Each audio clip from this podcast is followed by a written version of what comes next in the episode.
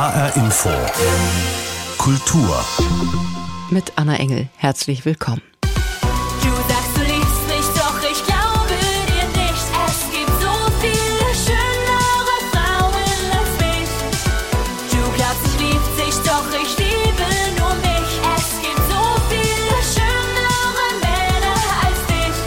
Schönere Frauen, besungen von Mia Morgan aus Kassel. Zu hören auch auf ihrem gerade erschienenen Album Fleisch.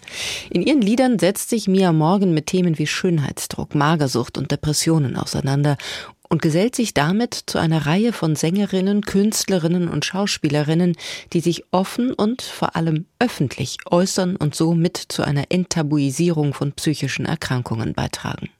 Mia Morgen stellen wir Ihnen gleich ausführlich vor. Außerdem geht es bei uns heute in der Sendung um weitere großartige, starke, kluge und witzige Frauen, die alle etwas zu sagen haben. Sei es im Film, in der Literatur, im Rahmen eines Comedy-Programms oder eben in der Musik so wie die zu Beginn gehörte Künstlerin und Musikerin Mia Morgan aus Kassel. Ihr Weg war lange Zeit von Krisen geprägt. Die heute 28-Jährige fühlte sich in Nordhessen als Teenagerin mit Hang zur Exzentrik fehl am Platz was ihr geholfen hat, ihre Erfahrungen in Musik zu verpacken. Nach ihrer ersten EP Gruft Pop erscheint jetzt ihr Debütalbum Fleisch, an dem sie drei Jahre gearbeitet hat. Carla Kallenbach stellt uns die Newcomerin vor. Schwingen aus der Tiefe.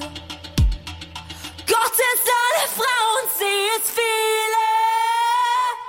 So klingt Mia Morgan, 28 Jahre alt aus Kassel. Sie macht Musik, will aber nicht darauf reduziert werden. Ich wünsche mir einfach, dass die Leute sich auch anschauen, wer ich bin, und dass sie auch die Videos schauen. Ich bin auch zum Angucken und auch zum, zum, zum Lesen und äh, dann auch zum Live-Sehen. Mia selbst sieht ein bisschen aus wie ein Kunstwerk. Sie steht auf Tattoos, mag ihre Haare am liebsten platinblond, ihr Lippenstift leuchtet. Dazu trägt sie gerne Stiefel und Blumenkleider. Mia sieht sich als Künstlerin mit einem großen Drang zur Bühne und zur Selbstinszenierung. Wär ich als Teenager cooler gewesen,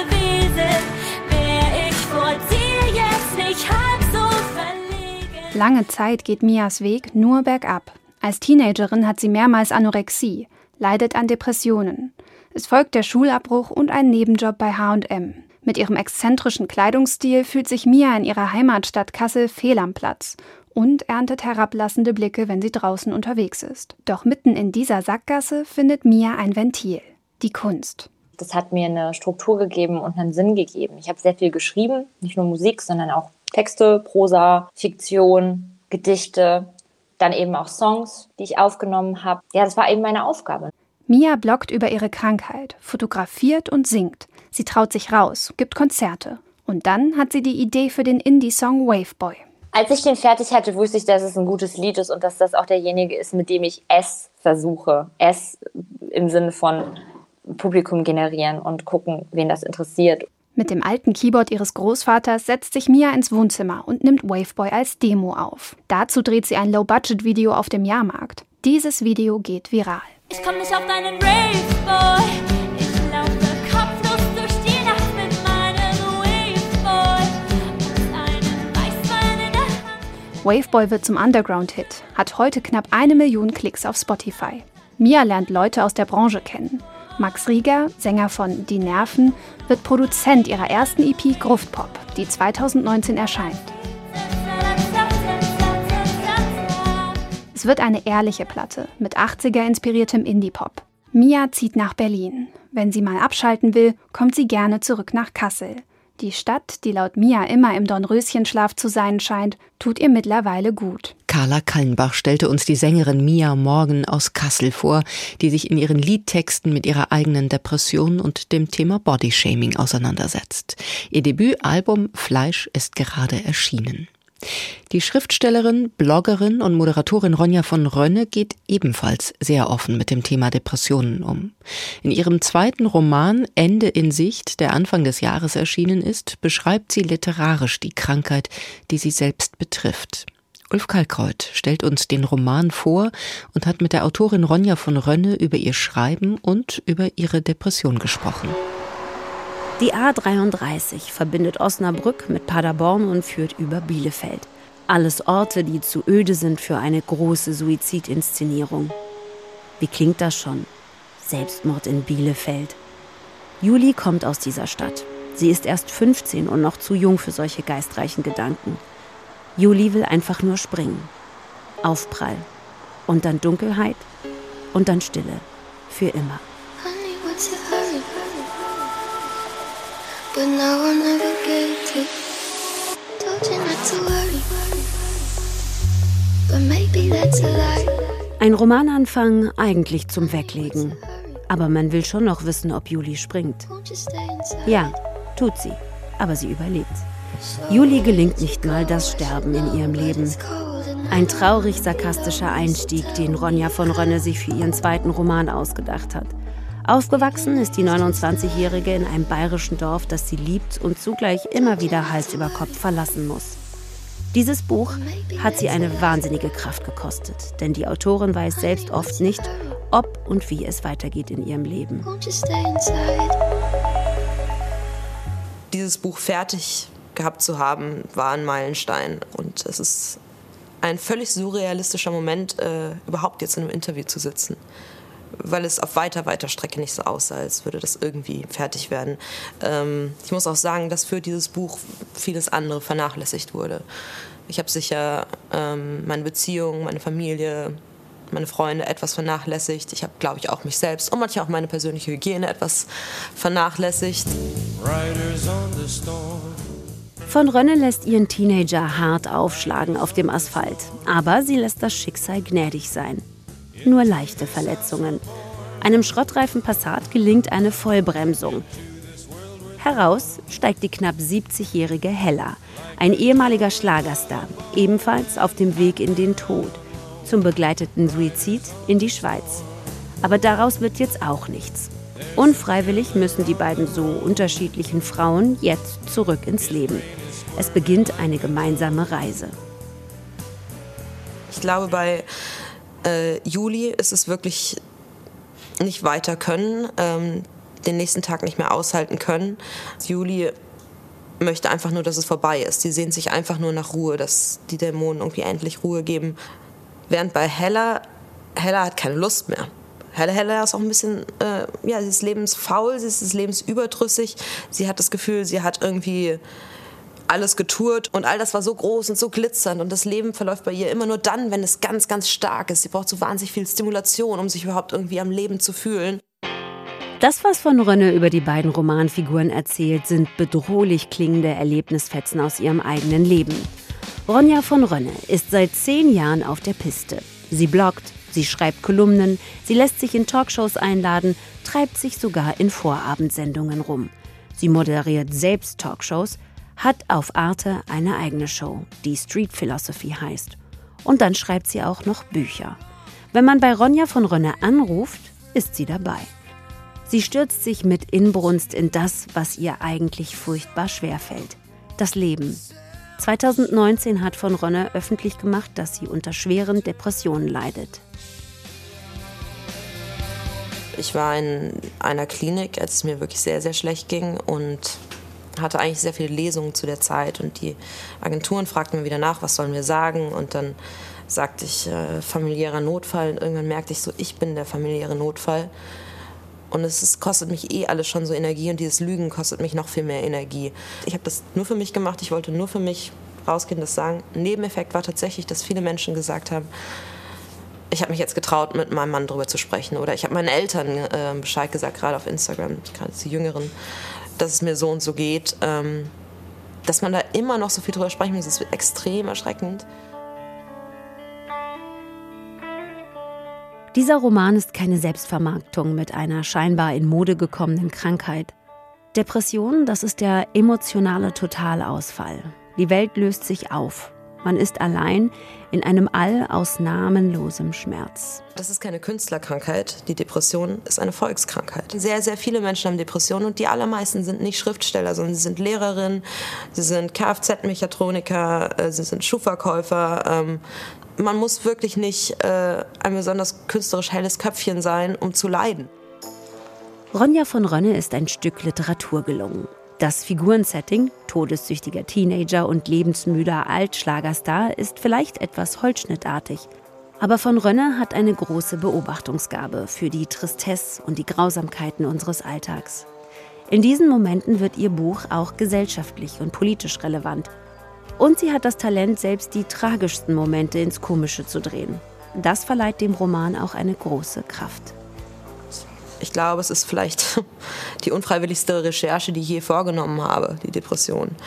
Ähm, man kennt das Thema und ja, vielleicht schreibt man dann besser drüber. Ich würde aber garantiert diese Krankheit gegen diesen Roman austauschen. Hella und Juli sind auf einem Roadtrip unterwegs, den man sich unglamouröser nicht vorstellen kann. Ronja von Rönne schickt sie an verwahrloste Raststätten, auf bizarre Dorffeste und in trostlose Spaßbäder. Aber die beiden bleiben am Leben. Das ist wenig, doch immerhin mehr als nichts. Ulf Kalkreuth hat die Bloggerin, Moderatorin und Schriftstellerin Ronja von Rönne für die Sendung RBB Kultur getroffen und porträtiert. Ihr Buch heißt Ende in Sicht, erscheint bei DTV und kostet 22 Euro.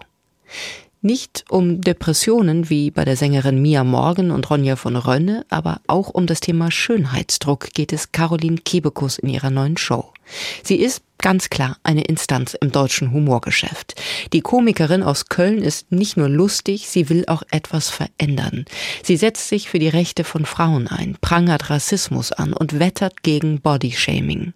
Das war nicht immer so. Juliane Ort hat mit Caroline Kebekus darüber gesprochen, wie aus ihr eine Komikerin mit Message geworden ist. Herzlich willkommen zur Caroline Kebekus Show! Wenn Caroline Kebekus die Showbühne betritt, wird es nicht nur lustig, sondern auch ein bisschen ernst. Die Komikerin aus Köln spricht immer wieder Themen an, die sie bewegen. In der neuen Staffel soll es um die Verschwendung von Lebensmitteln gehen.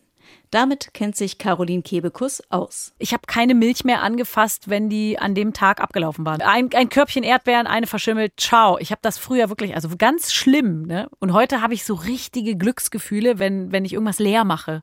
Da bin ich richtig, ich, ich rufe dann Leute an. Caroline Kebekus will etwas bewegen, mit Humor. Gerade dann, wenn es eigentlich nichts zu lachen gibt. Bodyshaming, Rassismus, Gewalt in der Partnerschaft und selbst den Missbrauch in der katholischen Kirche spricht sie so an, dass es lustig ist. Weil Humor befreit und entlarvt. Diese Absurdität in manchen Dingen, die ist dann einfach so offensichtlich, dass man darüber lacht und dann gleichzeitig merkt, oh Gott, das ist ja total bescheuert. Also warum, warum machen wir das? Warum fällt das denn niemandem auf? Weil es natürlich sehr vereinfacht dargestellt ist, aber trotzdem macht es dann äh, viele Sachen sichtbar. Besonders gerne legt Caroline Kebekus die Mechanismen einer männlich geprägten Gesellschaft offen und pocht auf die Rechte von Frauen. Das war nicht immer so. In früheren Programmen hatte sie oft Witze auf Kosten von Frauen gemacht. Inzwischen sieht sie ihre damalige Rolle kritisch. Indem ich so sozusagen so ein Pick-Me-Girl war ne? und, und gesagt habe, also ich bin ganz anders als alle Frauen. Ich bin nicht so anstrengend wie die anderen Frauen. Und dass ich so meinem eigenen Geschlecht in den Rücken gefallen bin damit und damit auch total unfeministisch war, obwohl ich mir wahnsinnig feministisch vorkam, das äh, musste ich auch erstmal verstehen. Heute ist Caroline Kebekus vermutlich die lustigste Feministin. Sie prangert an, dass Männer mehr verdienen, die interessanten Posten besetzen und grundsätzlich mehr Platz beanspruchen. Auch auf der Comedybühne. Und im Musikbusiness. Kein Rock am Ring wäre passender. Aber inzwischen haben sie auch nachgelegt, aber trotzdem bleibt der durchschnittliche Frauenanteil dort bei gerade mal 4 Prozent. Bei Rock am Ring hat das Bier also mehr Prozente als die Frauen. Prost! Und damit es nicht so bleibt, hat Caroline Kebekus kurzerhand ein eigenes Festival aus der Taufe gehoben. Am Pfingstmontag rocken in Köln ausschließlich Frauen. Das soll gar nicht eine Charity-Veranstaltung sein, ne, wo alle sich traurig angucken und sagen, boah, schade, dass wir nicht stattfinden sonst. Sondern eigentlich soll das für alle so ein kleiner Weckruf sein und dann guck mal hier, da sind die Frauen, die könnt ihr buchen, weil die sind einfach fucking gut. Früher machte Caroline Kebekus Witze über Frauen, Heute nutzt sie ihre Prominenz, um andere voranzubringen. Weil Frauen nur gemeinsam etwas bewegen können. Das ist der Schlüssel zur Weltherrschaft, glaube ich. Also wenn wir alle zusammenhalten würden, dann wäre das mit der Gleichberechtigung ja wahrscheinlich gar keine Frage mehr. Die Caroline Kebekus Show ist ab jetzt neunmal in Folge immer Donnerstagabends um 22.50 Uhr im ersten zu sehen. Weitere sieben Ausgaben sind dann für den Herbst 22 geplant. Die Sendung gibt's übrigens natürlich auch online und zwar in der ARD Mediathek. Die nächste Frau, um die es bei uns geht, arbeitet ebenfalls als Comedienne und war auf der Berlinale 2022 die große Entdeckung. Meltem Kaptan gewann den Silbernen Bären als beste Schauspielerin für ihre Rolle in Rabie Kurnas gegen George W. Bush. Der Film von Andreas Dresen ist aktuell bei uns im Kino zu sehen. Dagmar Fulle stellt ihn uns sowie Meltem Kaptan vor. Best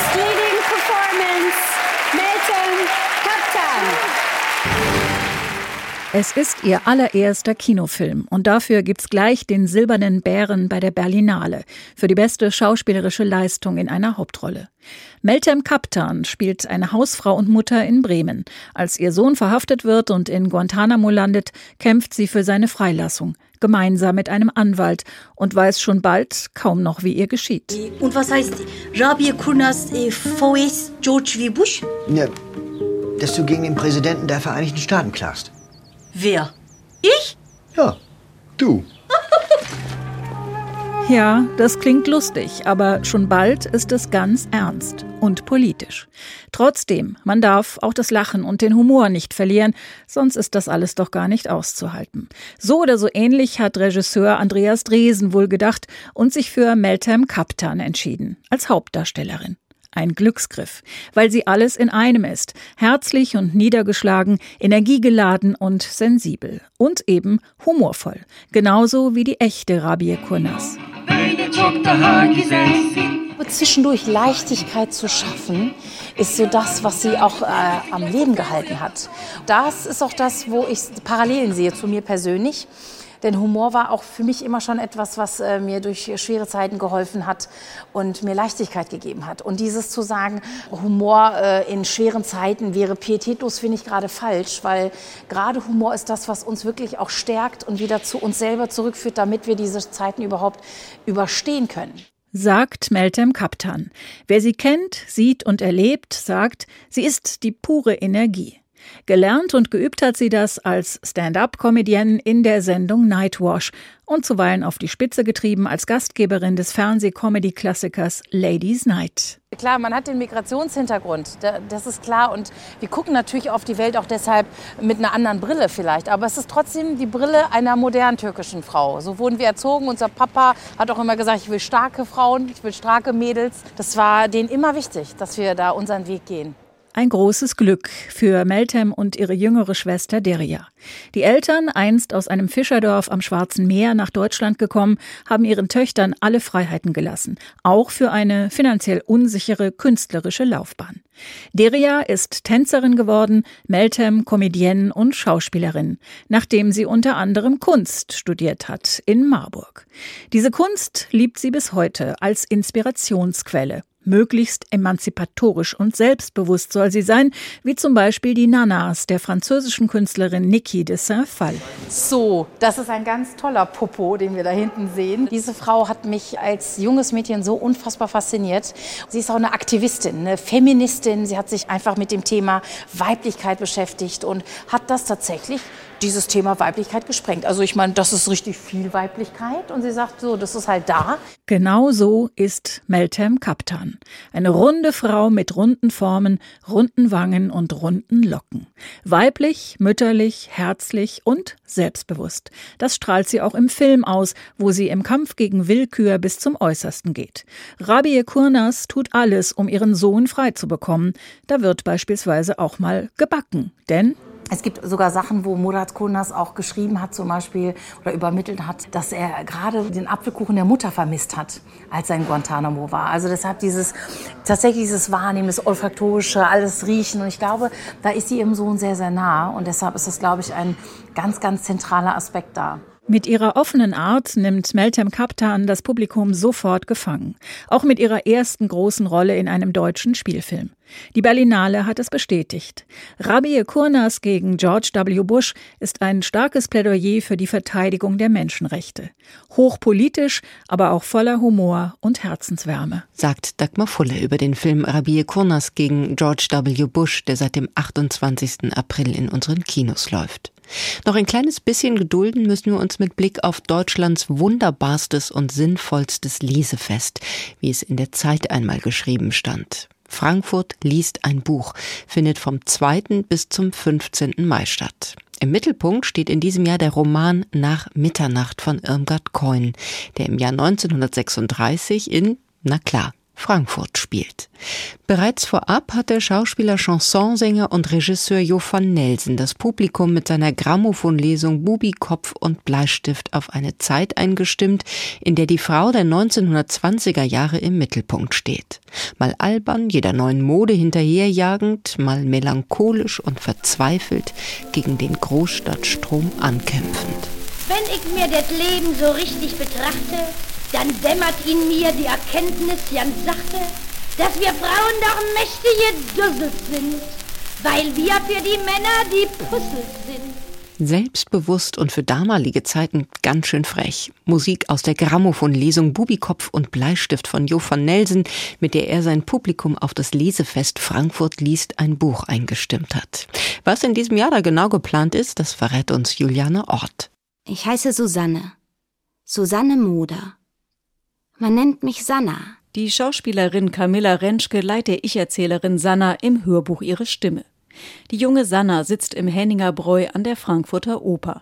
Hier hat sich Großes abgespielt. Der Führer war nämlich heute in Frankfurt, um vom Opernhaus aus ernst ins Volk zu blicken und einen Zapfenstreich von den wieder eingeführten Soldaten zu hören. So ist es tatsächlich geschehen am 16. März 1936.